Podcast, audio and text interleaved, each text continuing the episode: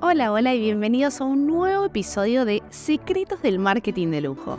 Soy Vicky Chazal y en el episodio de hoy quiero hablar de cómo vender más sin perder la exclusividad en el lujo. El otro día descubrí un libro del que no había escuchado hablar antes y me pareció con un enfoque excelente. Es de Cap Ferrer, el mismo autor del libro que tanto recomiendo que se llama The Luxury Strategy o La Estrategia del Lujo en español. Volviendo al libro nuevo.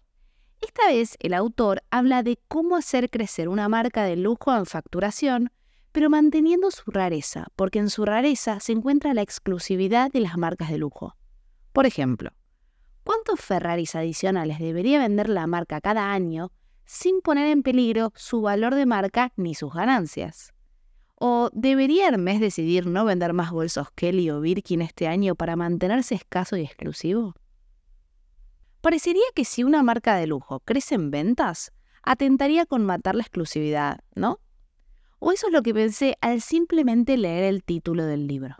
De hecho, lo relacioné mentalmente con el episodio anterior de este podcast, donde Jorge nos decía que en el whisky las botellas más exclusivas y costosas y de lujo eran las que venían de aquellas barricas limitadas y casi que olvidadas en el tiempo. Por eso, si el lujo se basa solamente en la escasez, llega un punto que ya no se puede vender más porque eso atentaría con las ganancias y con el crecimiento. Una estrategia de expansión puede ser una opción. Por ejemplo, ¿cuántas personas compraron en tiendas de ópticas comunes gafas con logos de marcas de lujo? Por ejemplo, yo tengo unas Dolce Gabbana que he comprado en óptica universitaria. Esta estrategia de expansión hacia nuevos productos más accesibles o bien la apertura de nuevas tiendas minoristas pueden ser una buena noticia para el negocio del lujo en facturación. Pero si tan solo se pudiera torcer la ecuación básica a mayor lujo, mayor rareza, donde el estatus del lujo de un producto, crucial para exigir altos precios, está en que no hayan muchos en el mercado. El lujo se diluirá cuando aumente su tasa de penetración, porque demasiadas personas ya lo tienen y deja de ser especial. Para una marca premium o de moda tradicional, el crecimiento no presenta dificultades. Cuanto más, mejor. Por ejemplo, marcas como Ralph Lauren son de excelente calidad y se fabrican a bajos costos de producción. Y el valor se crea mediante tiendas minoristas prestigiosas diseñadas para parecerse una mansión, materializando un poco el famoso sueño americano. El problema del crecimiento para las marcas de lujo es que la oferta siempre debe estar por debajo de la demanda. Por lo tanto, el crecimiento se busca pero con cautela. Este objetivo es especialmente relevante ahora, cuando a diferencia de la antigüedad donde solo unos pocos de la realeza podían acceder a productos de lujo, ahora con la expansión global y con el desarrollo económico de países como Brasil, Rusia, India, China, cada vez más personas poseen capital para comprar estos productos. Hoy en día satisfacer a toda la demanda podría significar la banalización, la pérdida del brillo y la pérdida de exclusividad en el lujo, es decir, la pérdida del sueño. Para mitigar este riesgo, algunas marcas de lujo limitan su volumen. Por ejemplo, Rolls-Royce indicó en 2013 que tenía como objetivo vender solo un automóvil más que en 2012 emblemático de una estrategia que se centra en la multiplicación de productos hechos a medida. En Hermes, el ex CEO Patrick Thomas dijo una vez que tan pronto como un producto se vende demasiado, se descataloga por sí mismo para mantener su exclusividad. Entonces volvamos al principio. ¿Cómo resolver este dilema de volverse más grande manteniendo una estrategia de lujo? Con el crecimiento del mercado del lujo ha surgido un sector atractivo para los inversores corporativos.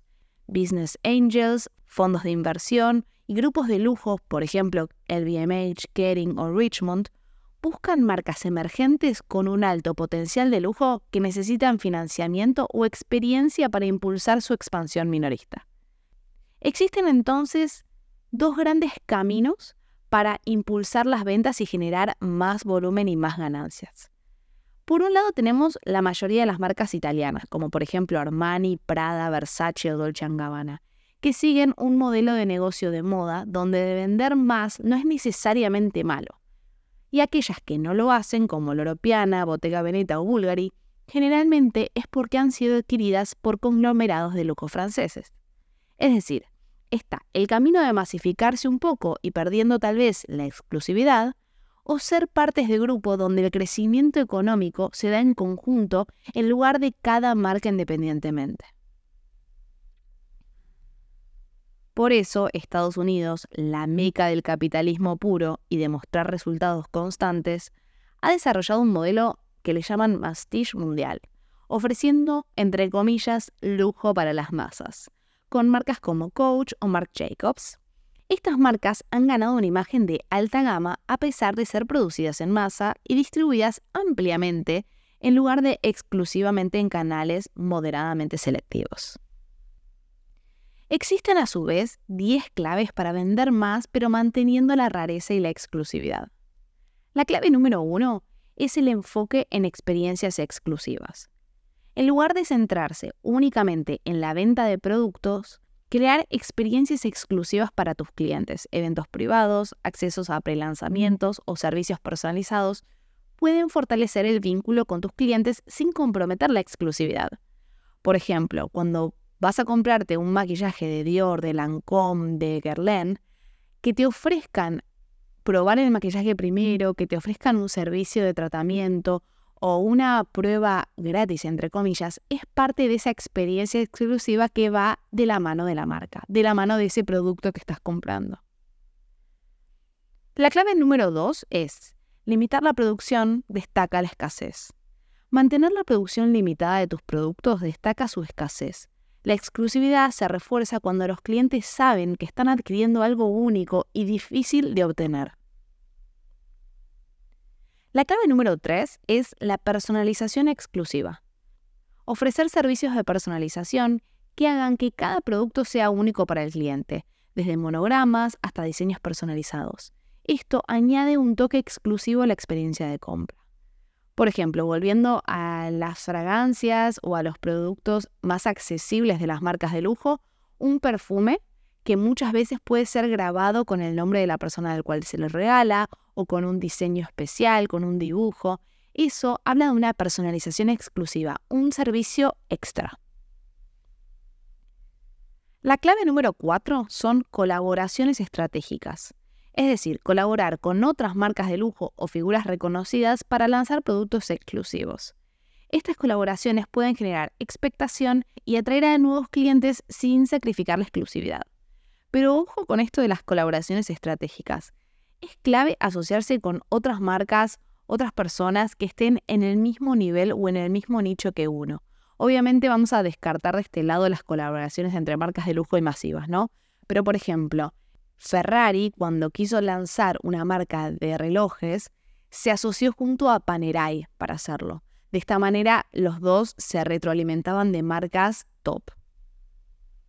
La clave número 5 es un programa de lealtad exclusivo.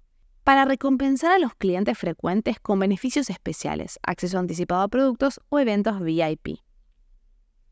La clave número 6 es la comunicación selectiva, es decir, controlar cuidadosamente la comunicación, seleccionar los canales y el momento para comunicar las novedades o promociones.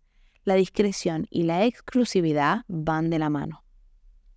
La clave número 7 es mantener la alta calidad. Por más que seas una marca de lujo con un nombre top que sea súper reconocido en el mundo, la calidad impecable de tus productos y servicios es fundamental.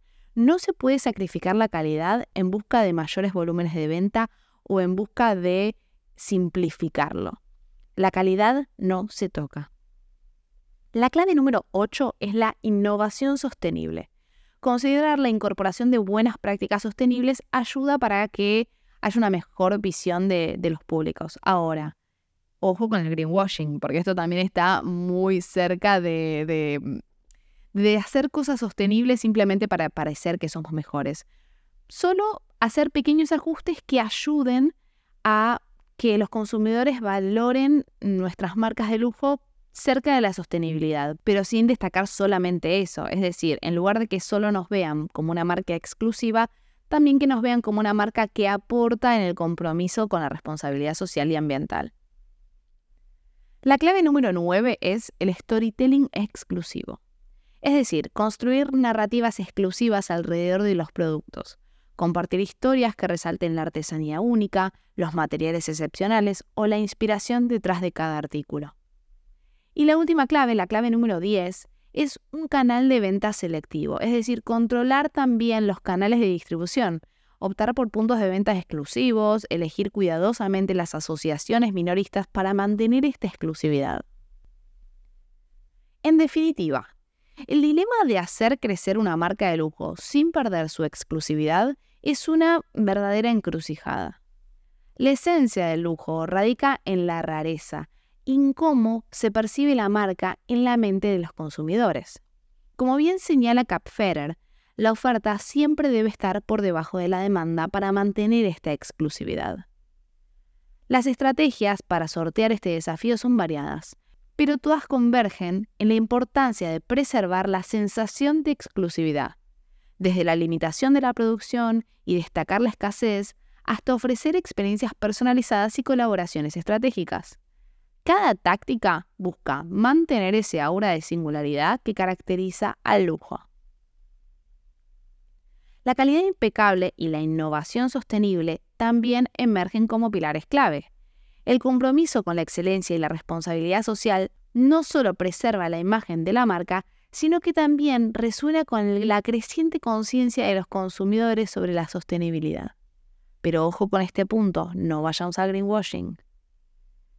También la narrativa juega un papel fundamental. Contar historias exclusivas sobre la artesanía, los materiales y la inspiración detrás de cada producto crea una conexión emocional con los clientes, elevando la marca más allá de la transacción comercial. Quiero finalizar este episodio con una frase muy interesante de Bernard Arnault, fundador y CEO de LVMH, que dijo, el lujo es el único sector que proporciona márgenes de lujo. Y hasta aquí hemos llegado con este episodio del podcast. Espero que te haya gustado y aquí estaré en el próximo programa para contarte muchos más secretos del marketing de lujo. ¡Beso!